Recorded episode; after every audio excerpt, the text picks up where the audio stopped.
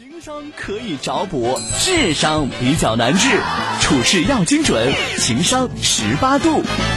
刘先生说：“东哥、思思，早上好，我想问一个事情。最近我刚好刚换完工作，但是父母有些担心，有点不支持我。但是我现在的想法是用自己的成绩来让父母认同。东哥，你认为我的想法正确吗？”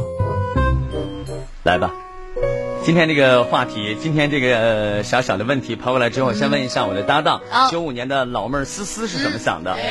因为我说实话，就谁都可以讲说我不听爸爸妈妈的，然后我自己做自己就好了，我只要干出成绩，然后让爸爸妈妈展现。我觉得他很勇敢，因为我不是一个勇敢的人，我的各个方面，因为从小到大就做学做一个听话的孩子嘛，所以从小到大到现在，只要爸爸妈妈不同意的事情，我从心底里边会觉得这个事情不可。行。嗨，妈宝，你走。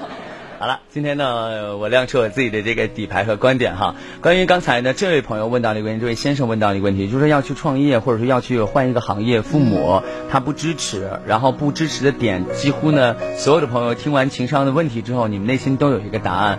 但今天呢，不知道东哥有没有说到你心里啊？我要问你一个小小的问题，请问一下，你换工作，或者是你要去创业？你父母为什么会知道？这个是我要问你的一个问题。他们为什么要去知道这件事情呢？并且这里面隐藏了很多的小细节。我先抠出第一个小细节。你为什么觉得你换工作就一定要跟你的父母去汇报一下呢？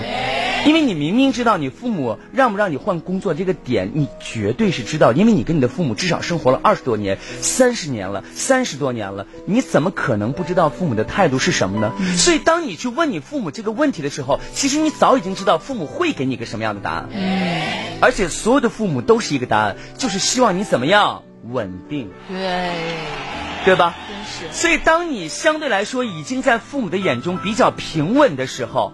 已经比较安定的时候，你非要在这个时候跳出来告诉你父母你要换一份工作，所以东哥在这里面捋出了第二个小细节，可能你不认，但是这是话里面带出的细节，那就是你是妈宝，或者说你是一个相对来说比较不太负责任的人。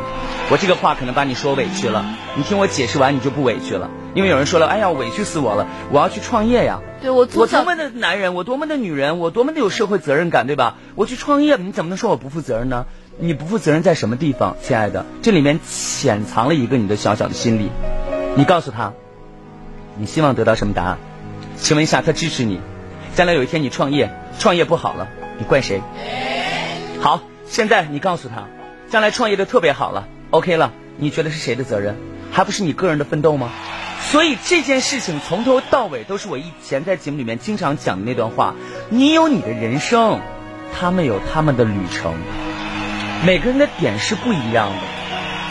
所以当你创业的时候，或者当你要去换工作的时候，所有的点都是你不舒服了，或者你想怎么样了，这跟父母其实没有太大的关系，宝贝儿，这是我的真心话。如果你一定要觉得说这件事情要跟父母商量的话，可能在我的内心里面，我真的会觉得你还是一个长不大的孩子。所有的人都要对自己的情绪负责任，所有的人都要对自己的人生踏上所谓的印记和烙印。就像最近。吴老师跟我说了一个词，也是我最近在新周刊里面看到了一个词，叫做“反卷青年”。什么叫做反卷青年？当所有人都被内卷的时候，所有人都会觉得说：“哇，看电影第一排站了，第二排咱也站，第三排咱也站，咱这个电影能不能不看了？”什么叫做反卷青年？反卷青年的主要意思就是说我有果断的听从内心、遵循自己的能力。我们可以把自己的眼睛多看一下自己的内心，我到底要什么？你知道现在的年轻人最可怕的就是什么？就是你看他什么都会，什么也愿意干一点，干着干着就干烦了，干累了，不愿意干了，觉得没意思了。什么有意思，宝贝儿？你达到怎样的巅峰了？你配说这样的话吗？这是我要在内心里面跟各位讲的。如果你想当一个反卷青年，如果你想自己未来能够给自己做主，踏出属于自己的人生路，那么这件事情听东哥的一切交由自己的内心和父母无关。这就是什么？爱我所爱，行我所行，听从内心，无问西东。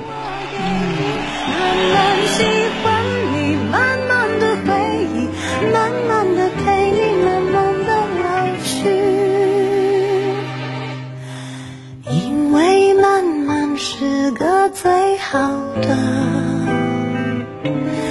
原因。